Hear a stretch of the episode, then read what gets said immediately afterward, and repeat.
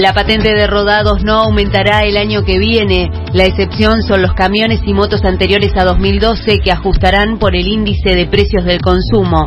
Carmelo Vidalín, presidente del Congreso de Intendentes, dijo que este es uno de los tributos con menos morosidad.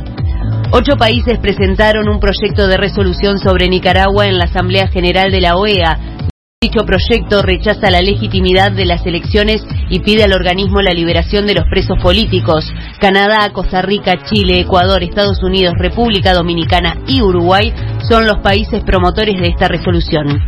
Hoy a las 20 horas juega Uruguay frente a Argentina por las eliminatorias para el Mundial Qatar 2022. El clásico rioplatense tiene mucha historia que incluye 207 partidos con 95 triunfos para Argentina, 61 de Uruguay y 51 empates.